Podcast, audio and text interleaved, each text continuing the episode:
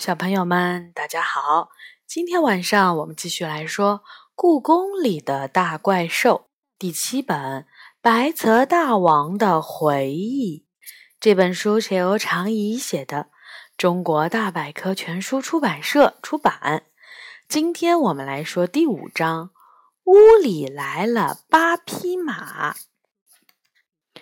之前听到过什么声音吗？我不太确定。事情实在发生的太突然，过了好一会儿，我才回想起事情的经过。我在妈妈的办公室里偷看动画片儿，因为怕妈妈突然回来，我一直紧张地留意着门口的动静。突然，我觉得有些不对劲，从电脑屏幕前抬起头后，我发现屋子里多了一匹马。没错，一匹纯白色的马，除了眼睛和鼻尖，简直像是由雪做成的。它很高，也很漂亮，算是我见过的马中最漂亮的。关键是它还是活的。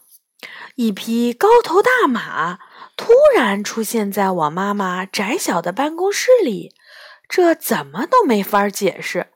就在我感到惊讶的时候，听到一个似乎很遥远的声音传来：“他跑到哪儿去了？”这声音很轻，感觉很不真实，我都没法确定我是不是真的听到了。但是无论如何，那匹马就在我眼前，它的鼻子都快贴上我的鼻尖了。你，你是谁？我问，白马打了个响鼻，喷了我一脸的鼻涕。说实话，我没指望得到他的回答。他只是一匹马，不回答是正常的。我坐到桌子上，一边用餐巾纸擦脸，一边盯着白马，开始思考。现在面临的问题是，我该拿它怎么办？我伸出手，小心地摸了摸它头上的鬃毛，好光滑，还散发着好闻的类似花香的味道，一点马臭味都没有。对了，它不会在屋子里拉屎吧？我曾经见过那些在街头拉着车卖水果的马，都是随地大小便的。要是这样，可就麻烦了。天哪！一匹马，我妈看见肯定要吓一跳。我自言自语地说。话音未落，屋子里的空气似乎已经发生了变化。我周围的空气突然有了像海浪一样荡开的感觉。我能感受到空气中产生的波纹，犹如风吹过水面。眨眼间，又一匹马出现在我面前。这次是一匹纯黑色的马，和刚才那匹白马一样漂亮，浑身漆黑，几乎连一丝杂毛也没有。小小的屋子里，突然挤进来了两匹高头大马，这也太夸张了。然而，事情还没完。就在我试图想把这两匹马弄出去的时候，屋里又出现了第三匹马，一匹颜色火红的马。很快，第四匹马也出现了，是少见的青紫色。我从没见过这种颜色的马。紧接着，第五匹、第六匹、第七匹、第八匹马几乎同时出现，它们分别是灰白色、鹅黄色、青黄色和拥有黑色鬃毛、黑色马尾的红马。不过几分钟的时间，我妈妈狭小的办公室里居然挤进来了八匹大马。我简直不敢相信自己的眼睛，这怎么可能？我妈妈的办公室绝对放不下八匹马，这里的空地连站两匹马都费劲儿。可是现在，八匹马整齐地站在我面前，没有碰倒桌子、椅子、床等任何家具。这是怎么做到的？一时间，我觉得一定是自己眼花了。正在这时，那匹灰白色的马说话了：“咦，你不是南极仙翁，你是谁？”一种不好的预感涌上我的心头。马会说话，保不齐就还有更奇怪的事情会发生。我是李小雨，我大声回答。你们是谁？怎么会出现在这儿？你不认识我吗？灰白色的马有点意外，它眨眨眼睛说：“我叫山子。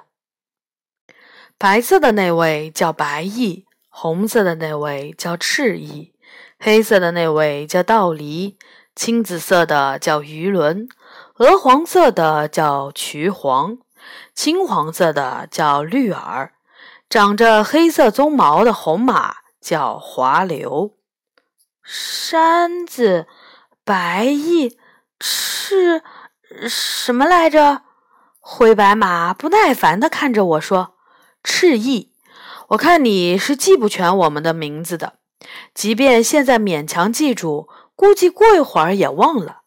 所以你就叫我们八骏好了。”八骏，我挠挠头。怎么听起来那么耳熟啊？啊，我想起来了，你们是郎世宁画的八骏图里面的八骏，对不对？郎世宁是清朝最有名的宫廷画家，但他不是中国人，而是一个长着金色头发和蓝色眼睛的意大利人。康熙时期，郎世宁来到中国，其画作受到康熙皇帝的赏识。乾隆时期，他奉命参加圆明园欧洲式样建筑物的设计工作。郎世宁的画很特别，是用油画材料画的中国画。他的画作《八骏图》里的每匹马都像活的一样。在故宫展出的时候，我蹲在旁边看了好久。郎世宁是谁？灰白马问。一个画家。灰白马摇摇头说：“我们不属于这个叫郎世宁的人。事实上，我们属于周穆王。他去昆仑山拜见西王母的时候，乘坐的就是我们拉的车。我知道这个故事。”八骏图的解说里提到了，我接过话，那里面把你们说的可厉害了，说你们都是神马，不过名字和你说的不太一样。那里说，你们中的一匹叫绝地，因为它的马蹄儿从来不落地。一匹叫翻羽，它可以跑得比天上的飞鸟还要快；一匹叫奔霄，它一夜可以跑一万里路；一匹叫超影，它喜欢追逐着太阳奔跑；一匹叫余晖，它的皮毛比阳光还要闪耀；一匹叫超光，它奔跑的速度据说可以超过光速。还有一匹叫腾雾，它可以驾着云雾飞奔；最后一匹叫侠义，它长着一对肉乎乎的翅膀。灰白马得意地笑了笑，说：“你说的这些名字，是人类以我们的速度为我们取的名字，而我们更喜欢他们按照颜色为我们取的名字。”你说的那些名字实在太招摇了，我们比较喜欢低调的生活。原来是这样啊！我点点头。那么你们来这里干什么？灰白马回答：“周穆公死后，我们被西王母带到了昆仑山，那真是个好地方，草的味道特别鲜美。”舔了一下嘴唇后，他接着说：“但西王母并不喜欢旅游，所以我们经常被他借给他的朋友，比如这次借给了南极仙翁。南极仙翁，他在故宫吗？他就在我妈妈的办公室里。”我瞪大眼睛四处寻找。灰白马晃了晃脑袋说：“不，南极仙翁应该不在这里。”我想我们是找错地方了。即便是西王母法术，也是有出错的时候。看来他把我们发错地方了。哦，那我是不是要和你们道别了？我迫不及待地去开门。虽然我也想和他们多聊一会儿，但一想到妈妈回来看到这八匹马时可能出现的表情，我觉得还是让他们越早离开越好。等等，你先别着急开门。”灰白马慢悠悠地说，“我们现在还不能离开。”我瞪大眼睛问：“为什么？”我们虽然跑得快，但并没有空间穿越的法术，所以我们必须在这里等。直到西王母发现自己的错误后，再把我们变回去。他回答。一听这话，我皱起了眉头。你们要在这里待多久？这可不好说。灰白马一副无所谓的样子，没准儿很快。但如果西王母正好手头上有别的事儿，我的天哪！这要是被我妈看见了，我的脑门儿开始冒汗。没有其他办法吗？挤在这么小的屋子里，你们也不舒服吧？我问身边的骏马们。除了灰白马外，其他的七匹马异常安静。你问了也没用，他们都不会说人类的语言。灰白马说：“我们每匹马的分工都不一样。”比如道离，他的方向感很强，就负责引路。你只要把要去的地方告诉他，我们就绝不会走错地方。还有白翼，他很敏感，负责侦查哪里有危险。而我语言能力还不错，这在马中很少见，所以我负责和神仙、人类交流。你们不是跑得很快吗？还会腾云驾雾？你们跑回昆仑山应该用不了多长时间吧？我急得满头大汗。以我们的速度是用不了多久，用人类的时间计算的话，也就需要半天吧。灰白马说：“但是我们不能走，就算我们跑得再快，作为马。”我们也要听从主人的命令。主人把我们送到哪儿，我们就要待在哪儿，除非主人改变主意。我深吸一口气，重重地倒在沙发上。看来，除了向西王母祈祷以外，我没有别的办法能把他们弄出这间屋子了。你这里真破。连棵草都没有。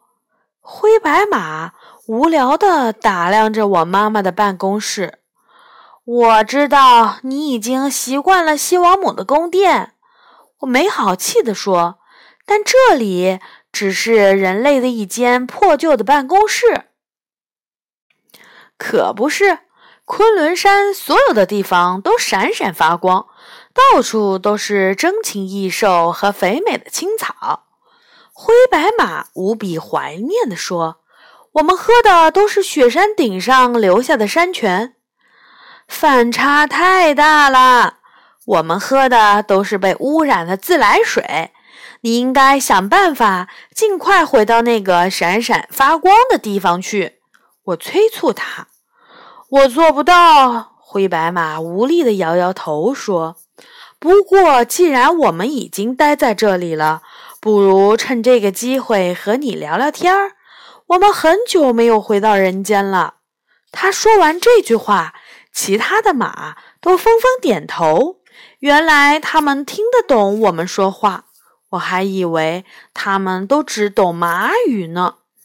聊什么呢？我叹了口气。告诉我们一些你的事吧。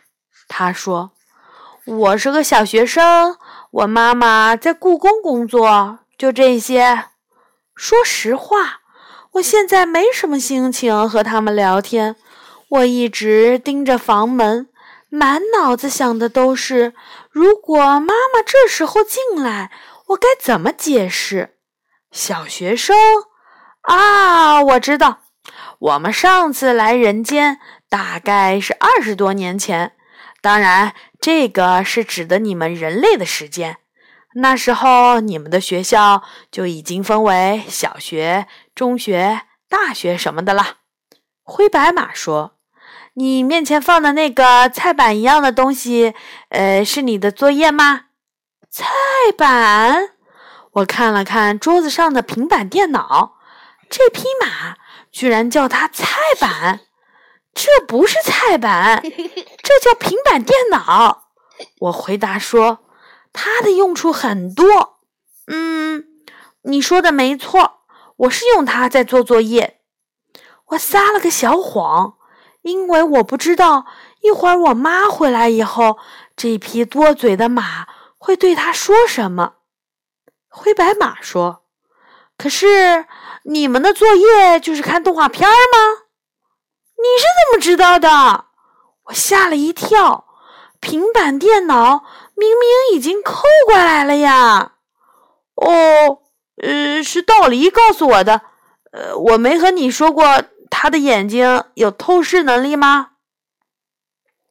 我盯着那匹纯黑色的马。生气地说：“我不喜欢你偷看我的隐私。”黑马装出一副糊涂的样子，眼睛看向别的地方。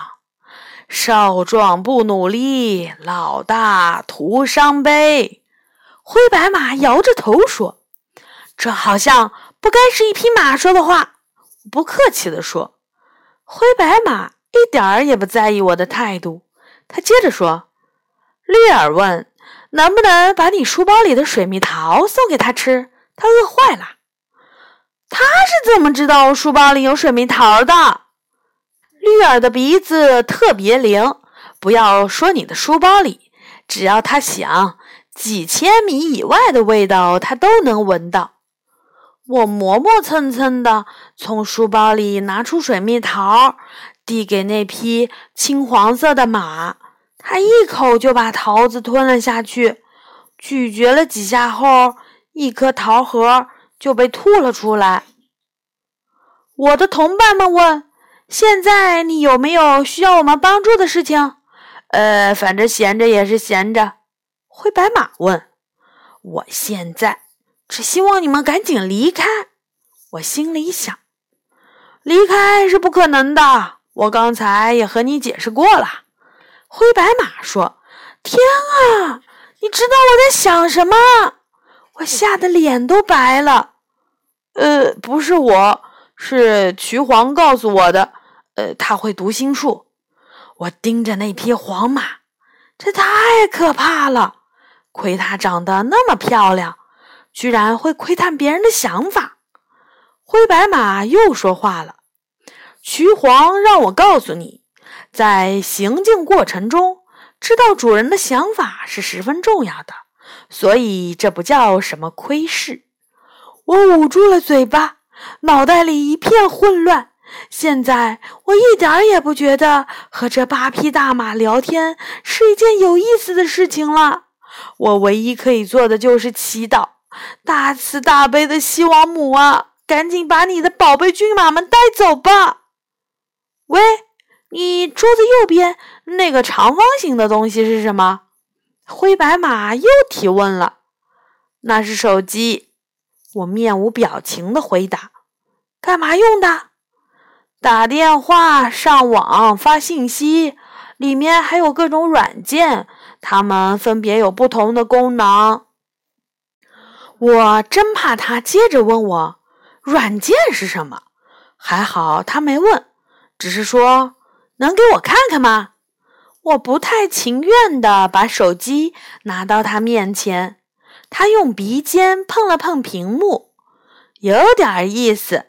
灰白马的声音突然变细了：“喂，妈妈吗？我的作业还没做，一直在看动画片儿。”我一把把手机撤了回来，看着手机屏幕，我简直不敢相信自己的眼睛和耳朵。那匹马刚刚居然拨通了我妈的电话，而刚才他说话的声音明明就是我的声音。我慌慌张张的挂断电话，这下死定了！我妈回来一定会骂我的。你干的好事儿！我狠狠地盯着眼前的大马。现在你要是问我，还觉得她漂亮吗？我会坚决的摇头。我只是想督促你学习。你怎么能模仿我的声音？我气得发抖。呃，我想我忘了说了，我除了有点语言天赋，还擅长模仿任何。没等他说完。空气中又出现了波纹，呼！纯黑色的马不见了，呼呼！白色的马和鹅黄色的马也不见了，红色的马、青黄色的马、青紫色的马、黑色的鬃毛的红马都不见了，现在只剩下灰白色的马还站在我的面前，它还在不停的说话。你能不能告诉我这里的地址？和你聊天还挺有意思的。下次，终于，灰白色的马也消失了。我松了口气。我是绝对不会告诉他的。我再也不想见到八俊啦。嗯。这张呢还挺有意思的啊！刚刚雅雅在旁边已经笑出声了啊，没有控制得住。好，小朋友们，这张呢就说完了。下一次我们会说第六章《隐形天台》。小朋友们晚安。